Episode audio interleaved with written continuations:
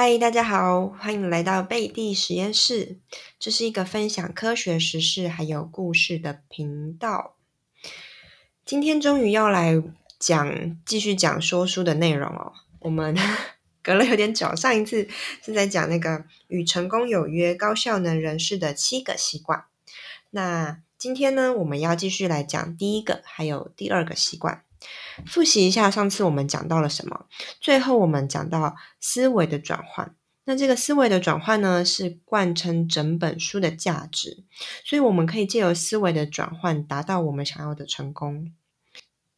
你就会发现，其实解决烦恼，其实只是要改变你的习惯而已。我们借由改变思想来改变行动，那借由改变行动，创造一个新的习惯，而这个习惯呢，能够改变我们的命运。最后呢，换转换成一个新的本性，最后达到我们想要的成功。其实这整本书呢，都在贯穿一个概念，就是成长的三个层次。一开始的时候，我们是处于依赖期，就好像小孩他们的概念都围绕在你，比如说父母是由父母帮我们做了所有的决定，所以这个成败我们也会归咎于父母。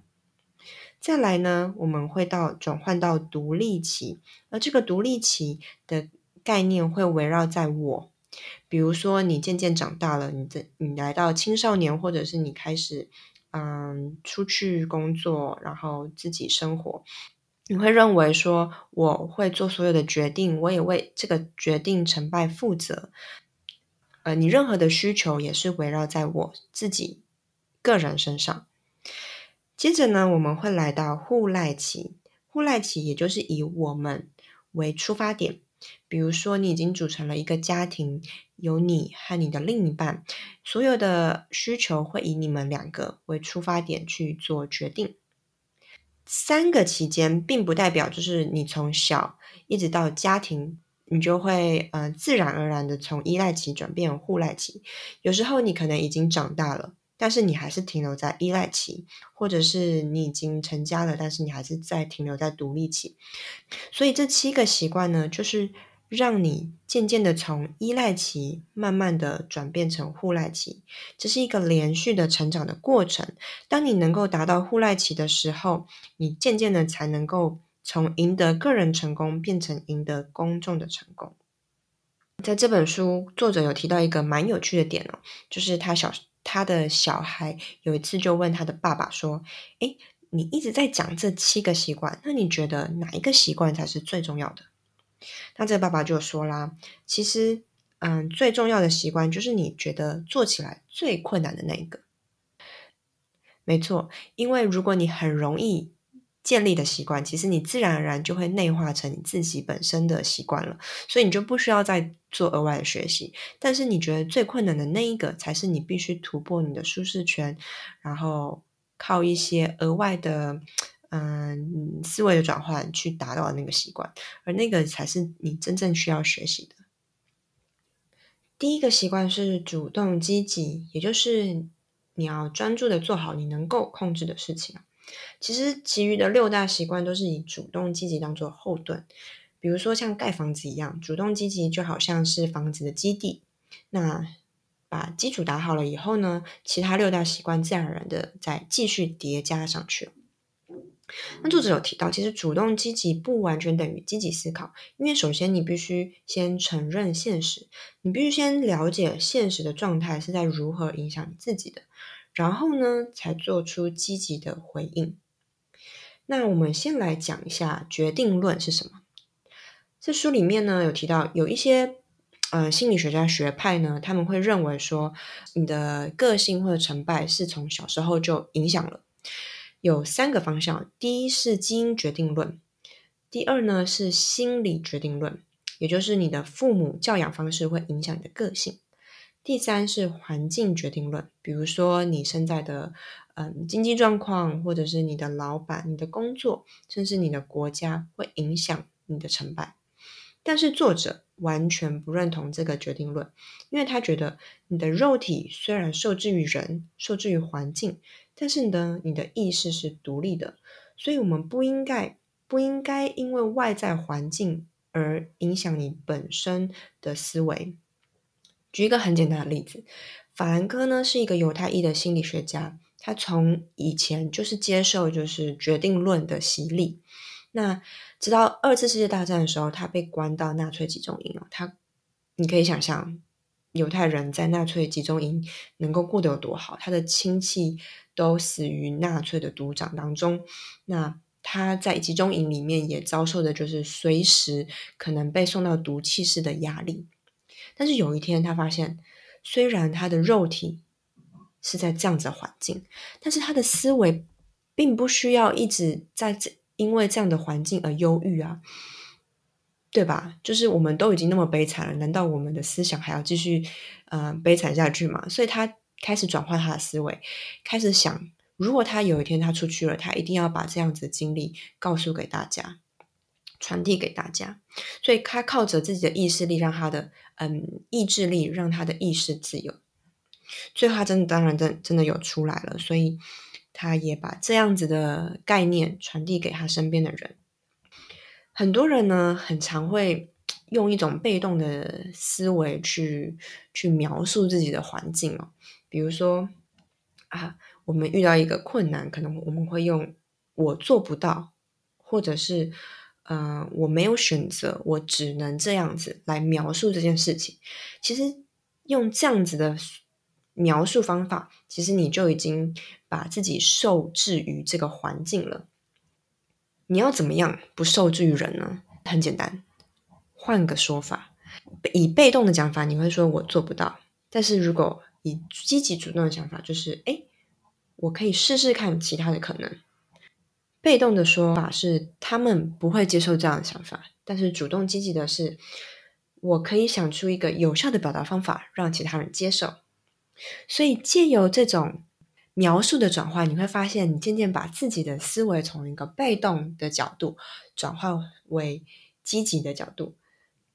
所以这种想法叫做扩大自己的影响圈。这边可以举一个例子哦。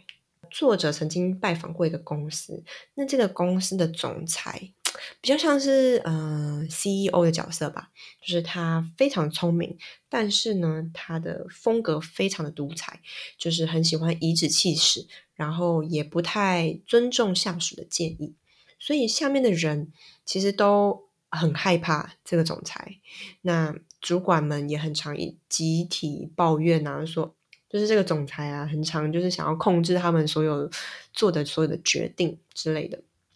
后来呢，就来了一个新的主管哦，他不愿意向环境低头，他知道这个这个总裁有这样的缺点，但是他做的不是批评，而是设法。专注在他能够做的事情上面，而且并且多做一些。那这个总裁想要什么资料的时候，他就给他尽量的配合他。那设身处地的为这个总裁的需要做出回应。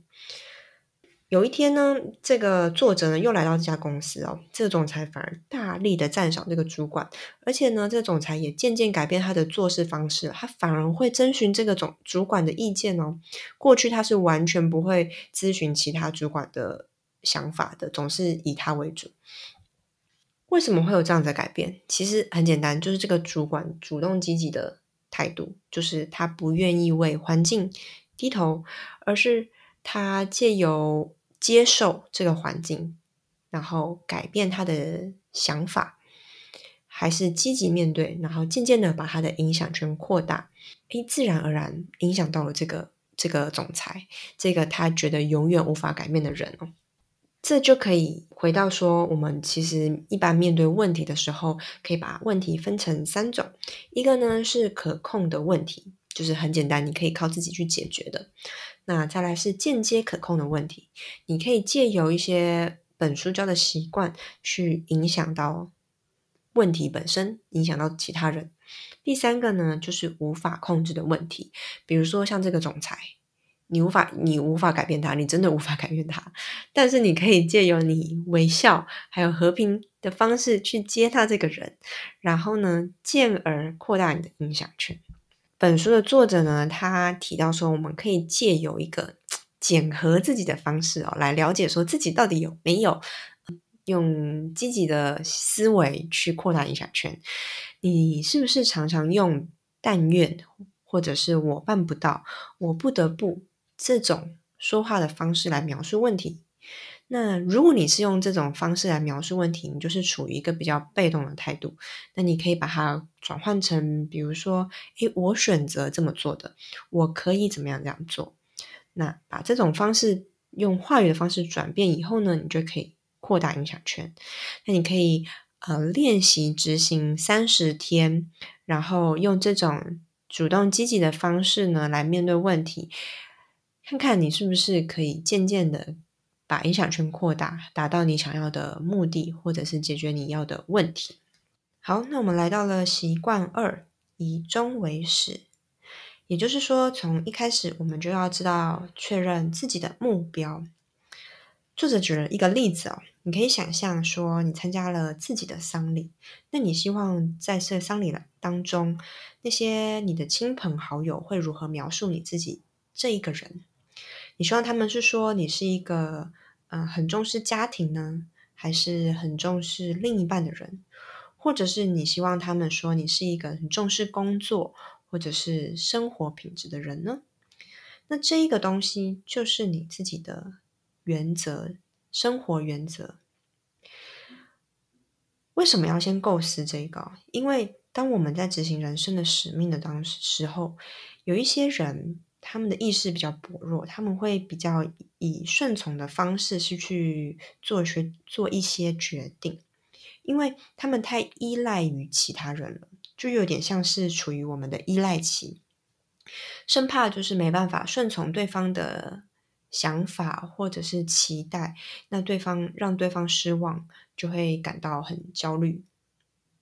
作者就提到了，我们必须先确立自己的生活重心是什么，再以这个重心当做原则，以原则来做出决定。以这样子的方式去做出决定的时候呢，我们就比较不需要去在乎社会的价值观感，还有一些成见，那我们心里的不安全感也会下降。作者有先将生活核心分成四个大类，就是安全感、人生方向、智慧和力量。所以，当我们在做一些任何决定的时候呢，其实我们都是希望在情感还有安全感在上面找到一些寄托。那如果你是处在依赖期的，就像刚刚有提到，你会比较缺乏安全感，因为你一直在按照社会的价值还有期待来行动。但是如果你提升到成互赖期了，那你比较追寻的是肯定自我，然后实现自我的价值，所以是以主动的方式去做一些人生的决定。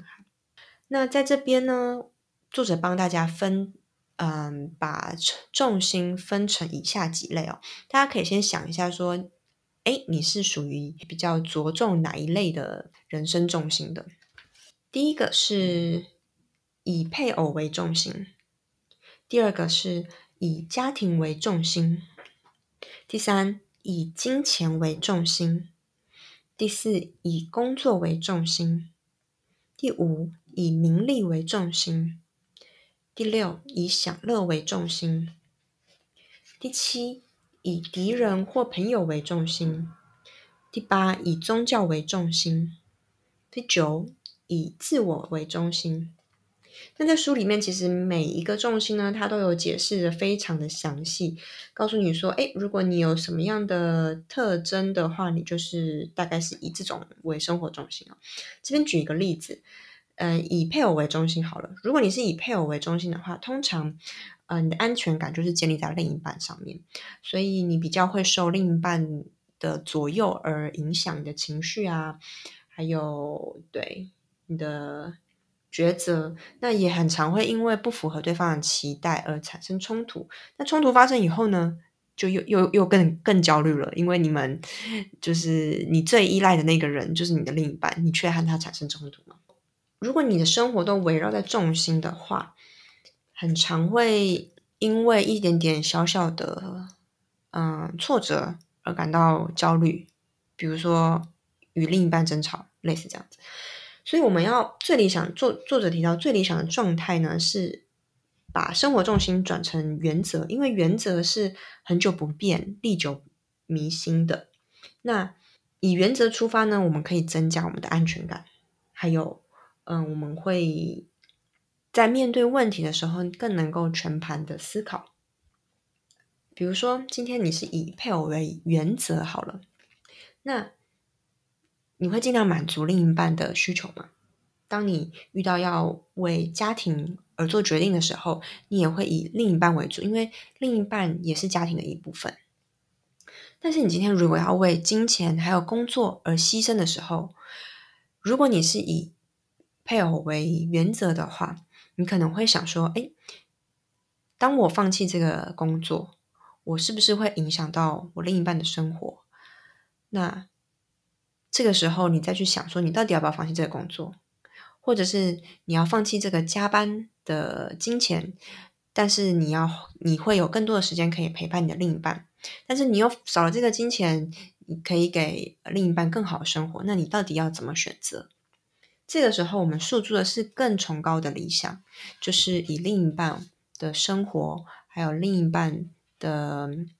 嗯，应该是说以另一半为出发就对了。我觉得看到这边，其实对我的帮助蛮大的，因为我前阵子一直没办法找到我生活的重心。我时常会觉得说，嗯，工作好像就是为了钱，但是我又很想在工作中自我实现。可是同时呢，我又很需要钱。那我又是一个非常注重嗯生活品质的人，所以我又很想要有自己的时间，可以做一些兴趣的培养啊，多运动等等。但是我又，如果我的钱不够多。我又没办法，就是提高我的生活品质。但是如果我又去加班的话，我又没有时间 去做我想要做的事情，是非常非常的矛盾。然后那时候也思考了很久，但是看到这边以后呢，我才渐渐知道说，OK，我应该要先定立我自己的重心是什么，以这个原则而出发。比较清楚了解这个以后呢，我才发现说，哎，其实我自己是以。呃，生活为重心的，不一定你是按你，你不一定一定是分类于作者讲的这几个大项，你有可能有独树一格的原则，maybe。但是如果是以原则出发的话，我就会以我生活品质为目标嘛，那我就会想说，嗯，我要以我要我要找一个能够兼顾生活品质还有收入的工作。然后我就比较不会再去，嗯，在乎工作的内容或者是自我实现的部分，大概是这样子。总结来说好了，如果我们以原则为出发的话，我们在做出决定的时候呢，是主动的。第一，这是主动的；第二，你一定是全盘考虑过的，因为你会，嗯，前后比较。这个工作会不会影响我的生活？这个工这个加班的时间会不会影响我跟另一半相处的时间？第三，当你做出这个决定的时候呢，你其实是提高自己的价值，你是诉诸更高的层面的。所以，无论你做出任何的决定，你仍然会保有一定的安全感，不再不再会像之前一样那么的焦虑，因为你已经经过全盘的考量。然后也是你主动做出这样子的决定。好了，今天的分享就到这边了。我们今天讨论了两个原则，其实都蛮抽象的。习惯一是在说，嗯，主动积极；那习惯二是在说以终为始。如果有兴趣的话，大家当然也是可以把这本书买过来，好好仔细的研读一下。那我今天的分享就到这边喽。如果你喜欢我的频道的话，记得 follow 我，并且帮我按一个 like。我们就下次见啦，拜拜。